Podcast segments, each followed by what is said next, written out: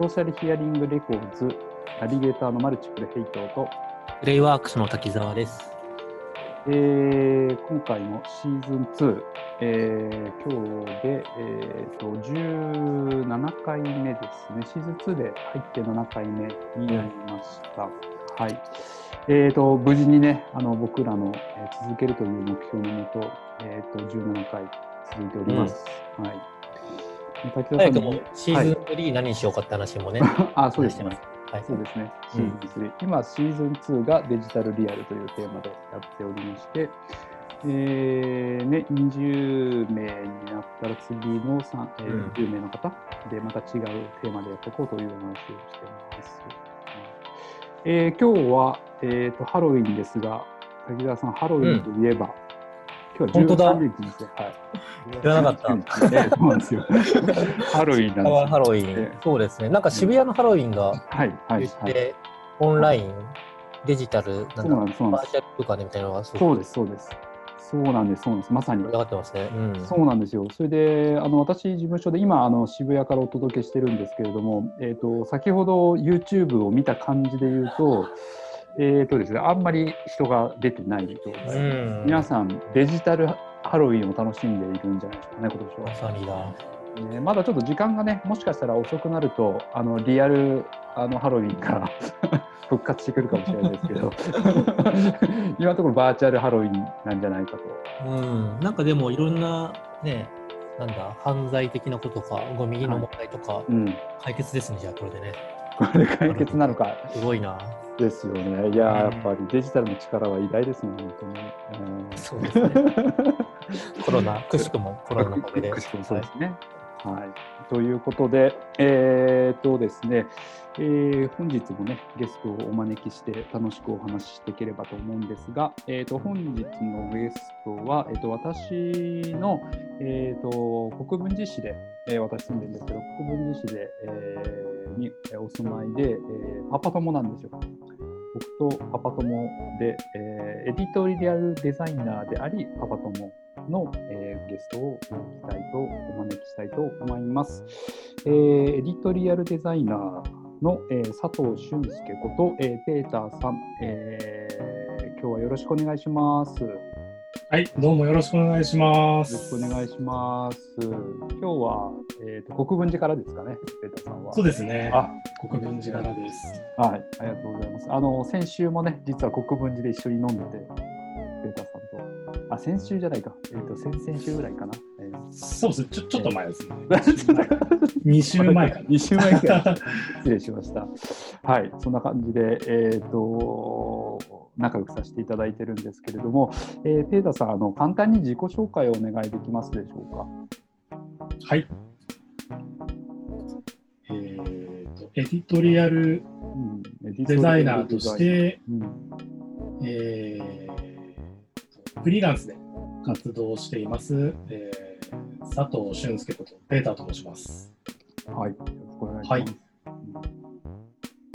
えー、と、1979年生まれの、えーは新潟で生まれました。えええっと、そこから2001年に、はい。えーあ、すみません、2000ん？1998年、うん、でね、はい。すみません、あやふやで、ああ、えーデザインの専門学校に、はいはい。はい、ええすごい有名なとこですよね。入られて。えーと、あそうですね、桑沢なんですけど、はい桑沢デザイン研究所なんですけど、まあ、えーと、そこにうん、入学するので上京して、はい。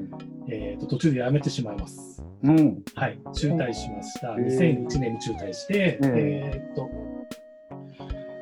デザイン会社とかアルバイトをしていたら仕事の方が楽しくなっちゃって、最高じゃないですか。で、ああ、もうなんかいっかみたいな感じでうん行かなくなっちゃったんですね。はいはい。起きれなくなった。えで、そうですーね。で、そこから、まあ、えーっと、編集プロダクションや、えーっと、エディトリアルデザインの専門の事務所を、に行って、そこからコミックスの想定、えー、コミックスお漫画？漫画というか。そうですね、漫画、漫画本とかですね、はいはい。をメインに、えー、とデザインしている、はい。ブックデザイナーの方にはい。のところでちょっと修行させてもらったって感じです。えー。で、そうですね、そこを、えー2006年にうんうん辞めて、うん。えーと独立うん。えー、させてい独立だ。っていう感じですす。ごいな。そうすると、独立してからもう何年ですか？えっ、と、2006年に独立が14年そうですね、今年14年目ですね。大先輩。14年。はい。なんか年数ばっかり経ってしまってるんですけど。いやいや、そんなそんな。はいえーじゃあそこからもうずっとフリーでやられてて。そうですね、うん。そこでずっとフリーですね。はいはいはい。まあ、運、運よくっていう感じうーん。だいぶあるんですけど、うん。なんとか続けてこられたって感じです。うんうんうんうん。うんあのエディトリアルデザイナーっていうのがあまり私が、はあの存じあ存じ上げてないというか、えー、とどんなことを具体的にしているのかがわからないんですけれども具体的にどういうことをデザインされてるんでしょうか、えーっとですね、紙、えーっと、まあ、雑誌で言ったらもうはい紙面のデザインですね。はい。えーっと、文字組みだったりとか、まあ、どう、どういうふうに、えーっと、構成をしていったら、うんうん。えーっと、伝わりやすくなるかとか、はいはい、うんそういった部分。はいとうん。あーですね、雑誌で言うと。で、本の想定とかだと、うん。えー、と紙の厚さだったりとか、はい。えーとまあ、本を作る、はい。どう作るかみたいなところから、えーえー、と考えていくっていうようなことをしています。えー。何ページに収まるかとかそういうことですよあ、えーとですね、その辺は編集の方がやっうん。て、はい。えーのお仕事なんですけど、うん。えーっと、まえーそうですね、深いところまでいくと、もう紙の選定とかからやったりとか、そうですね。それによって厚みとか変わるわけですもんね、本の。変わりますね。で。すよね。あそうすると紙の知識とかも必要になってくるわけですね。そうですね。うーん。まあ、その辺はあの印刷会社の人とかとも、うん。えーっと、なんですか、えーっと、まあ、うんコミュニケーション取りながうら、んはい。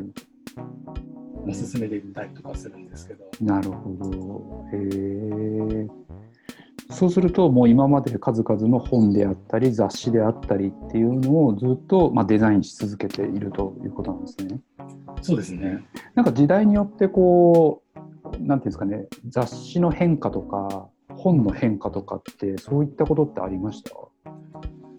雑誌の変化、ええ本の変化。それとも変わり続けずうーん、こう、うん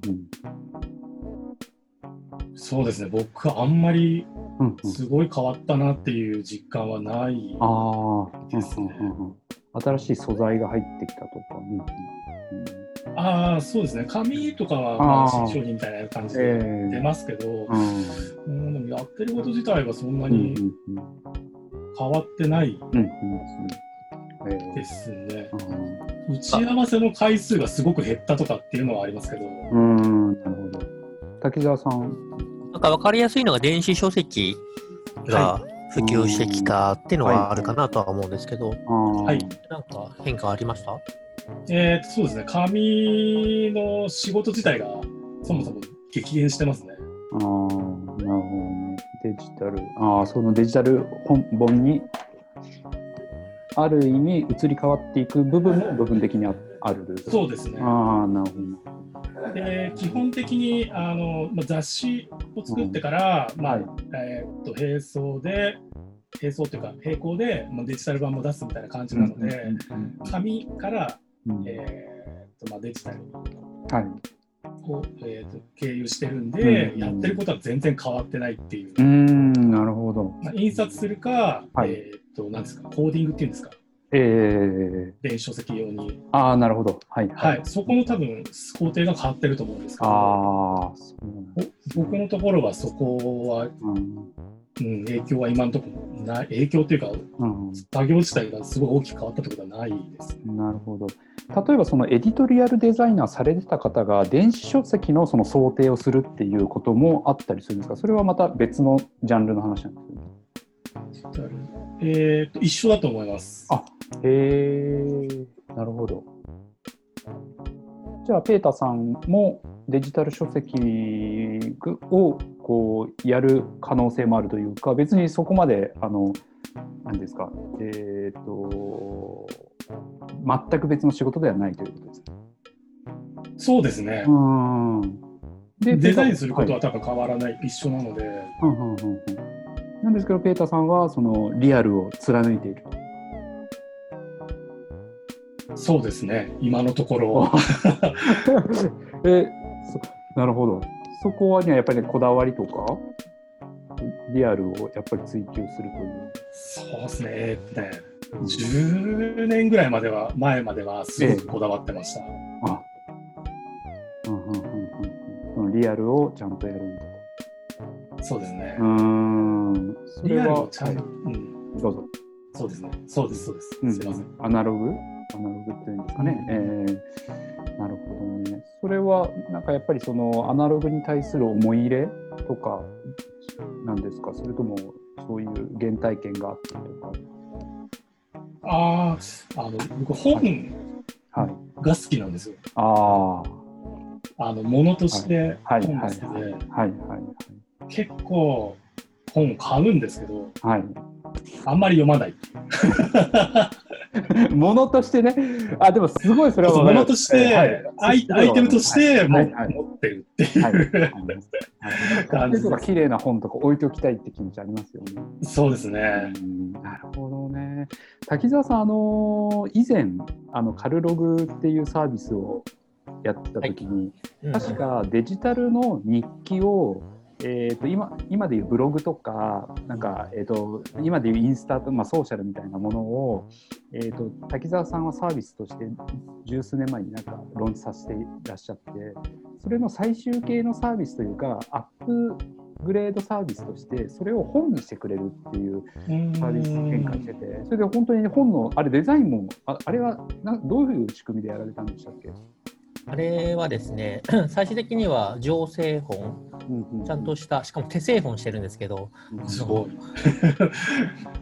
ブログ1年分をえっと、本にすると。なので、ページ数もも決まっててですね、で、メールで特定のメアドにメールするだけで、その文言とか文章がただブログに書かれていくっていう UI になっていてですね、メールを送るだけで1年後に1冊になって、情勢本の本が届くと。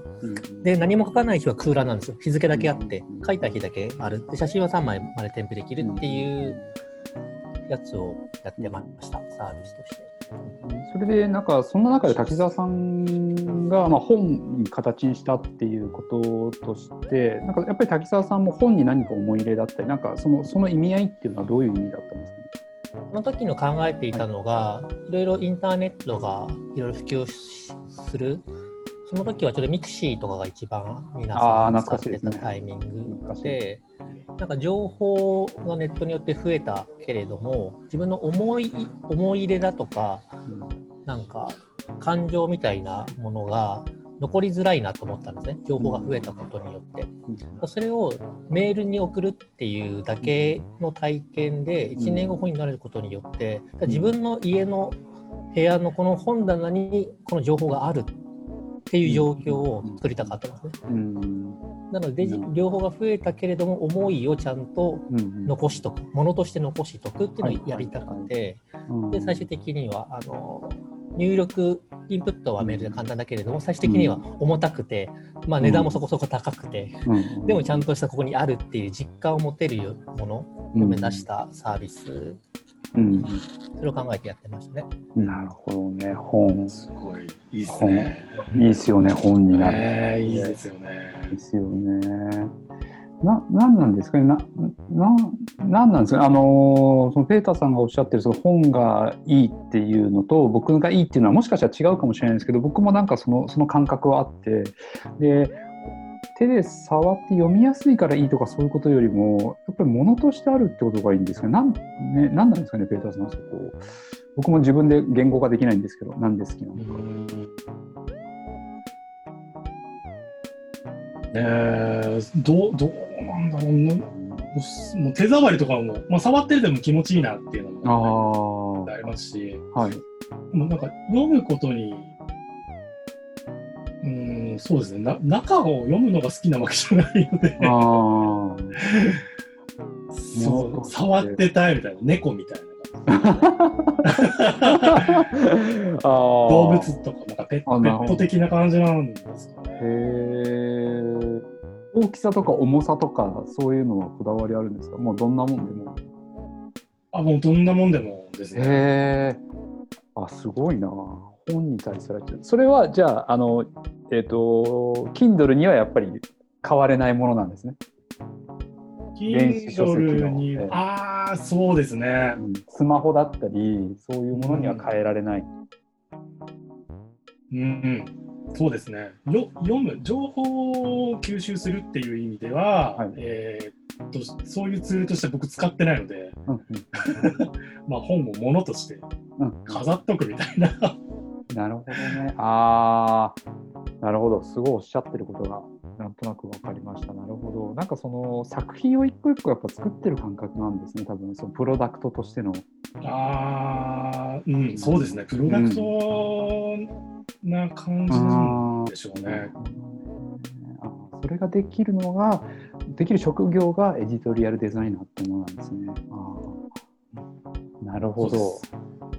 ありがとうございます。あ、いえいえいや、すごいなんか、うまいこといやいや、腑に落ちました。ええ、いえいえだから僕には絶対できない、僕はウェブやってるんですけど、やっぱりリアルができなくて、本なんて絶対作れないので、なるほどなと、はい、すごい、あの、腑に落ちました。ね、そんな、あのーものづくりをされているペーターさんですけれども、一応今回のテーマがそのデジタルリアルっていうテーマでささせていただいてて、はい、えーと、ペーターさんの中でデジタルとリアル、まあ、アナログ、デジタルとアナログのなんかその使い分けだったり、えー、どっちがいいとか悪いとかっていうのでもいいですし、何かそのプライベートだったり仕事だったりで、なんか使い分けているっていうこととかってございますか？とこれ、はい、あれなんですよね。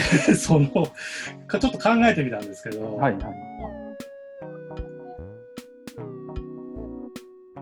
あないんですよね。あのアナログ、うん、デジタルとリアルの使い分けっていう感覚が実はあんまりなくて、あのもう仕事道具として、はい、あのまあ、デジタルなものを常に触ってますし、はい、なんですかね、子供に時間を教えるときにアナログ時計が良かったなっていうぐらいな感じ、そこぐらいしか今のところ、あんまりないかな。あ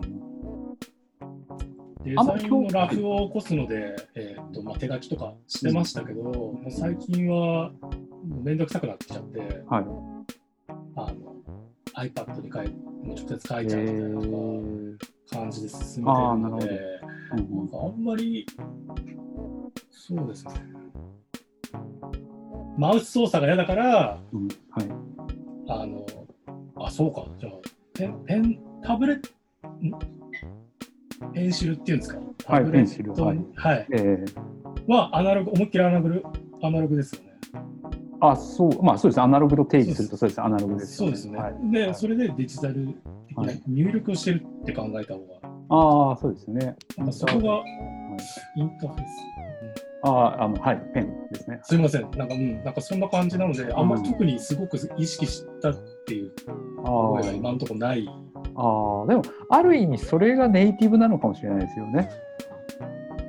普通にデジタルもアナログも使ってらっしゃるっていうことが、そこまで意識してないということですよね。そうですね。全然こだわりとかもない。ああ、なるほど、ね、違和感も感じないってことですよね、つまり。違和感がないですね。ああ。とはいえ仕事はデジタルで作業しつつ、えーと、はい、リアルなものを作ってると。うん、うん、そうです。はいはい。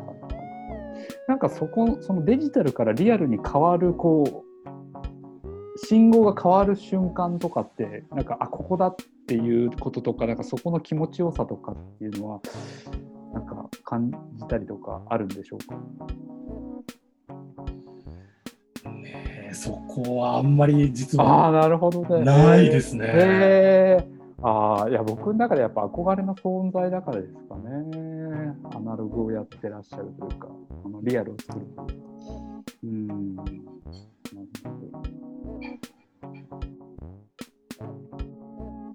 すごいもう打ち合わせとかも、はい、あの直接会うとか、はいはい、えー、っと大体8割ぐらい、えー、結構中身がない。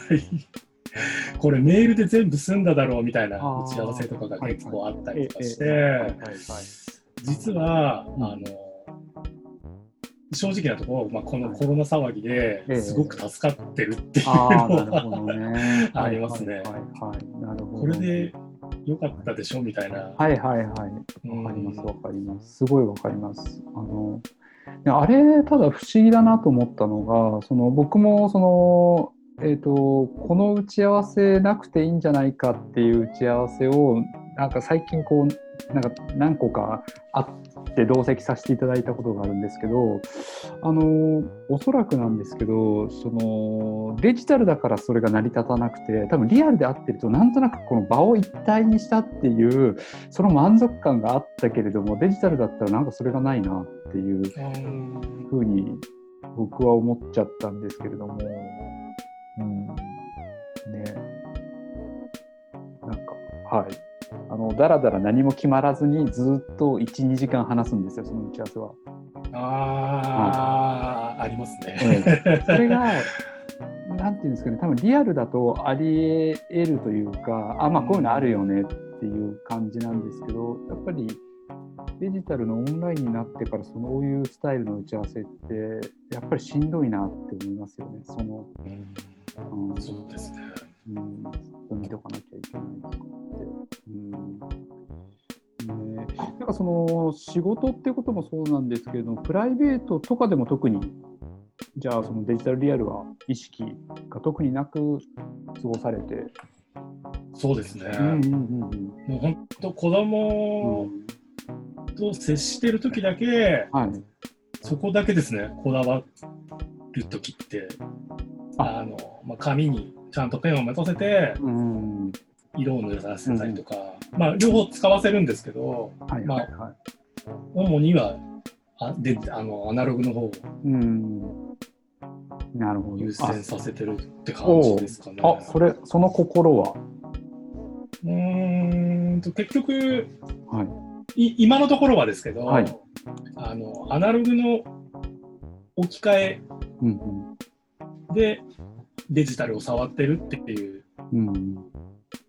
状況なので、はい、まあ、元のアナログ、まあ、こう体の何ていうんですかね動かし方だったりとか、感じ方っていうのは、はい、えっとまあ、ちょっと古いのかもしれないですけど まあ直接自分の体を使ってやった方が体得ななんですか、はい、獲得しやすいはいはいはいはい。な。なんじゃないかなっていう勝手に思って、はいはいはい。なるほどね。ああ、そうですね。ああ、やっぱりアナログの方が体が覚えるんですかね。デジタルだと体が覚えるですね。うん。なるほどね。あの、お食事中の 滝沢さん、滝沢さん、あの、以前、なんかあの、えっ、ー、と、ペンを、ペン、筆ペンを上手に使いこなすデザイナーと、マウスを上手に使いこなす、えーと、デザイナーがいてやっぱりそのマウスを使うデザイナーは筆を使うデザイナーのその習得力っていうのはやっぱりマウスのインプットと比べちゃうと全然このこっちの方が難しくて奥が深いっていうふうにおっしゃったことがあってなんかその辺のやっぱりデジタルだと再現できないリアルっぽさっていうのはどうしても存在するものなんですかね？表現という今。カテゴリー。今グラフィックレコーディングみたいな手法があるじゃないですか。あの、話している内容とかをリアルタイムで視覚化するみたいな。それも今デジタルに移行してるんですね。オンラインの会議とかもこっそり聞いてて、あのその場であのまとめていく、議事録をグラフィックが書いていくみたいな。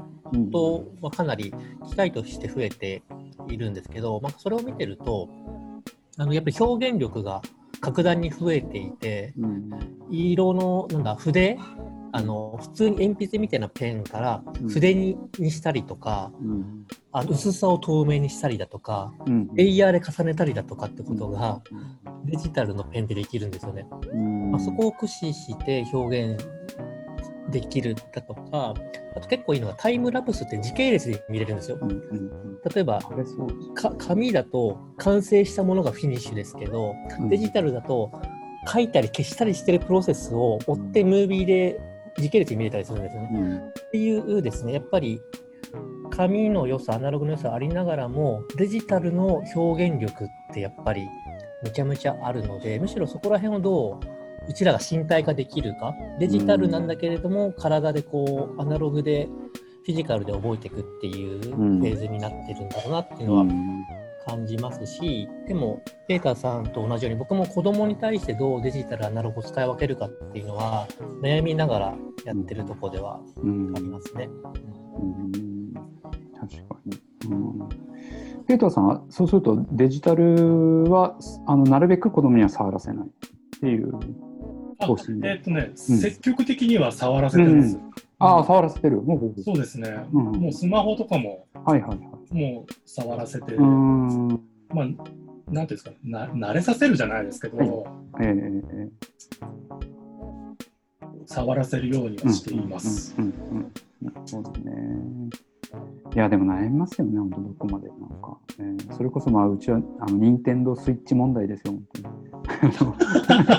あれ、問題になってたんですか？いや、もうせ、いや、もう、ね、あの、今年の誕生日から導入された任天堂スイッチで、まあ、時間守ってやってはいるんですけれども、もう本当に、ずば抜けて、今までやってきたおもちゃが、もうなんか全く興味なくなるぐらい、心が洗われるんですよね。うんあのいや彼らは本当すごいなという、えー、それはなんか自分としてはどうなのか今までそのレゴとかそれこそプラモデルとかを僕は結構教えてたんですよ。教えてたとか一緒に遊んでたんですけどスイッチになったらもう一緒に遊ばなくなるんですよねそうすると。もう一人になるので。それは結構考えるなって感じですね。だから子供も、えー、一緒に遊びたいから僕も一緒にそれをやれっていうわけですよね。僕のアカウントを作って。ね、大人なので隙間時間でしかそういうことってできないので。ね、なかなかね、そうなんですよね。そうですね、はい。っていうのは、まあ、要は子供のコミュニケーション、子供とコミュニケーションを取るツールが Nintendo Switch に変わることで結構、えーと、距離が離れたっていうのは、うちはちょっと感じましたね。うん。ね。ペーターさん、そしたらその、なんかその思うこととかもどうですかね、デジタルリアルこうなってほしいとか、うん、もっとあの近づいてほしいなのか、えー、デジタルあそうですね、近づいてほしい。そうですね。なんか全部デジタルでいいんじゃないかなと思っちゃいますけど。本が大好きなペーターさんが全部デジタルで、えそうすると本もいらないですか？そっか、本は取っといてもらいましょう。なるほど、まあ、生活というか、仕事というかにおいては、まあ、合理的なものの方がいいんじゃないかっていう。はい、うん、絶対そう思いますね。えー、それはより豊かになれる。デジタルなれると思いますね。はい、でも子供には、まあ、アナログから入ってもらおうと。そうですね。うんうん、アナログからのデジタルだと。うちの子供の次ぐらいからはもういきなりデジタルな感じになるんじゃないかなっていう勝手な、はいはい、ちょうどこう過渡期過渡期っていうんですか移行期、はいはい、移行期、うん、ですよね。じゃないかなって感じていて。あえですね。いや、これからね、いや、本当どうなっちゃうのかわかんないですけれども、はい。うん。ただ、その、うん。まあ自然。うん、どうぞ。で言うと、読み手側って劇的に体験変わるじゃないですか。紙なのと、なんだ、Kindle みたいな電子書籍。そうですね。で、僕の場合は、やっぱり最初やっぱ紙が良かったんですけど、だんだんこう積んどくしたりだとか、うん、なんかやっぱり全部よじっくり読む時間がなくななあんま取れないから、うん、電子書籍で読みたいとこだけ読むみたいな、うん、あの形になっててあ必要な時にすぐスマホでそこの情報にたどり着けるみたいなのを考えると、電子書籍の方が良くて、電子書籍でよかったら本を買うっていうプロセスになったりとか、完全に読書体験が変わったんですよね。そこってなんかエディトリアルデザイナー的にはそんなに意識してないというか、なんかありますかね？そうですね、今のところは僕のところにはないですね。何なんだろうな。なんだろうな。いやああれですね、やっぱり紙紙の方が、この本の大体ここら辺にこの情報があったっていうのはやっぱり覚えやすくて、ヤードックっていうかあの付箋つけたりとかおるみたいな。でデジタル、電子書籍だと、その物質としての情報量がないので、覚えづらかったりとか、なんかそこの情報の覚え方と得方もなんかだいぶ変わったというか、うんうん、コピペする感じかな、なんか、エヴァーノートとかにコピペするとか、スクショ取って貼っとくとか、そこもなんかだいぶ情報との関わり方も変わったなって気はしてますね。触ってる感じがしますよね。触ってる感じがするって言い方も変なんですけど、なんか本今まで読むっていうだけだったんですけど、うん、なんですか作業作業ができるっていうんですかね。うんなんかそんな感覚だなって思って触ってました、電子書籍とかは。なるほど確かにそうですね。読書体験だけで言うと電子書籍が多分持ち運びとかその隙間時間とかその誰がブックマークしてるよとかってそういうことが分かったりするのですごいあの優位ではあるかなと思うんですけれどもなんかその読書って忘れてしまうというふうにおっしゃってる方がいて本棚に背表紙があることが重要でそれを毎日こう通りすがって目に映ることが大切っていうふうに言ってた人がいてうわなるほどなと。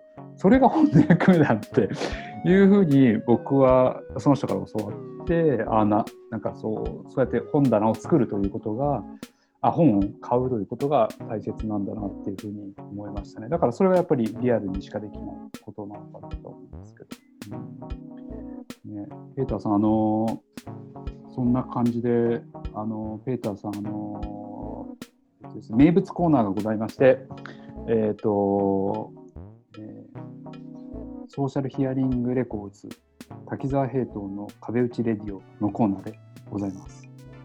あのー、我々に何かお題をいただけるとその場で、えー、アイデアを、えー、出しますというコーナーなんですけど、はい、何か、えー、お題をいただけますでしょうか？あのー、僕筋トレとか、はい、ひたすらランニングするとか、はい、できない人なんですよ。おあのすごくつまらなく感じてしまって、はいはい、であのそれで山登りを始めたっていうのがあるんですけど、うん。まあ、山だったらもう目、まあ、何ですかねうん目標があって、まあ、頂上っていう目標があって、はい、まあ、そこに行って帰ってくる。っていうことができるんで、はい、なんかこう達成感みたいなのが、うん。はい距離をたくさん走りたいとかじゃなくて、えー、帰ってきた山登ってきたぞっていう、うん、あそういうのが欲しいんですけど、はい。はい、えー、っとそのマラソンとかランニングとか筋トレとかを実はしたいんですね。はい、したいんですけどなんかいい方法ないですか、ね、なるほどね。そうですね。なんか何回やったとかだと、こうなんか違うみたいな感じなんですけど。はい。柳沢さん、そんな感じ知りたいです。ね、僕も知りたいですね。みんな、みんな運動してない僕も知りたいな考えようでも。考えよう。なんでやめちゃうのかですよね。ゴゴールはどういう、どういう状態になるのが一番ゴールなんですか、ペーターさん。ああ、えー、っとですね。うんまあ、体重を落として、うん、えー、っと、15年ぐらい前の体型にしたいなっていう感じですね。なるほど。体重を落とす。昔の自分に、15年前の自分に戻るのがゴールですね。そうですね。まあ、単純にあの、まあ、体型が ひどくなってきて、まあ、山登ったぐらいで足、はい、膝が壊れないななるのが、やばいな、やばいぞこれはって思って。はいはいはい、あ15年前の自分ね。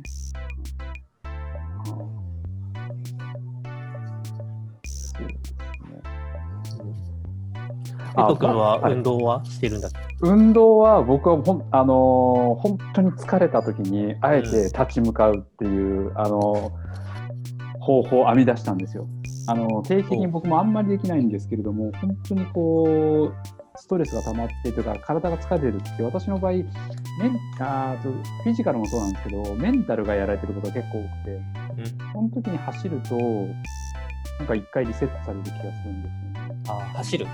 ジョギングをする。そうですね。はい。5キロ、30分5キロ。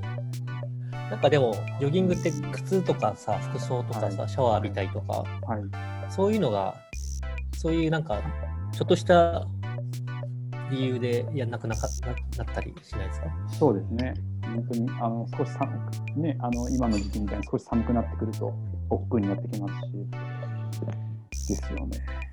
あのもっと違う方法でリフレッシュができればなと思うんですけど、うん、なかなか僕も見つけられてないですね。なんか気持ちのマインドの問題と、はい、道具とか環境とか、うん、そういった問題もあるだろうし、うん、身体的な、はい、あと膝が痛いみたいな、そもそもの問題もあるだろうし、はいはい、意外意外といろんな制約がありますよね。確かに。運動したいって。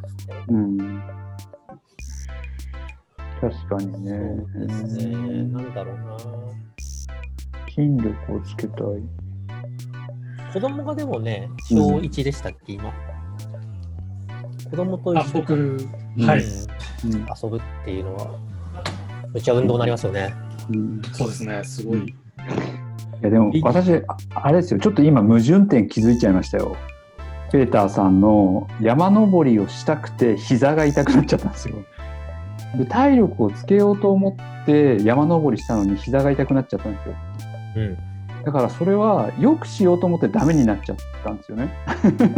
そうですね。そうですね。だからよくしようとしないっていうのが答えなんじゃないかっていう。そう、えー、普通にしてれば壊さない。わかんないですけど、ね、膝に関して言うとね。そうですよね。普通の生活をし続けるっていう。うん、それも一つの、まあ 答えではあるかなとは。ま、まま、ままってことですね。まま、まま維持、現状維持。えー、現状維持。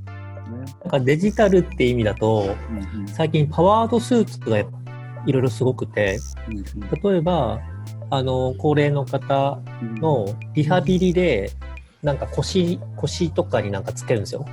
パワードスーツを。そうすると、ギャグみたいにビフォーアフターの映像があったんですけど、なかなか歩くのが難しかったおばあちゃんがパワードスーツをつけて1週間リハリハビリしましたと。っていうこう歩いてる映像がこう2つな横に並んでる映像だったんですよ、ビフォーアフターで。1週間後、普通にスタスタ歩いてるんですよ。すごい。パワードスーツにリハビリの効果がめちゃめちゃ上がるっていうことなんですけど、パワードスーツをつけましょう。それで山にっていうですね。それ、それあったらもう登れますもんね。そうそうそう。重たい荷物も持てるし。それ、それ、すごいいいですね。